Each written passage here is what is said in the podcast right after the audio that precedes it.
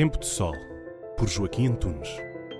Foram sábias as palavras do Bispo do Funchal quando, na festa da Senhora do Monte, chamou a atenção para a dignidade de todo o ser humano e o respeito por cada um.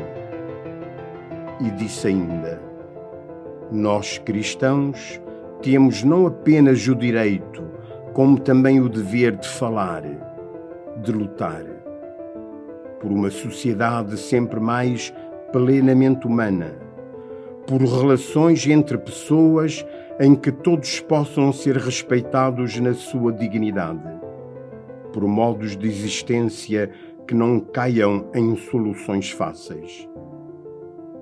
Estes apelos tão oportunos e urgentes devem ser escutados por todos quantos professam os valores do humanismo e as orientações cristãs.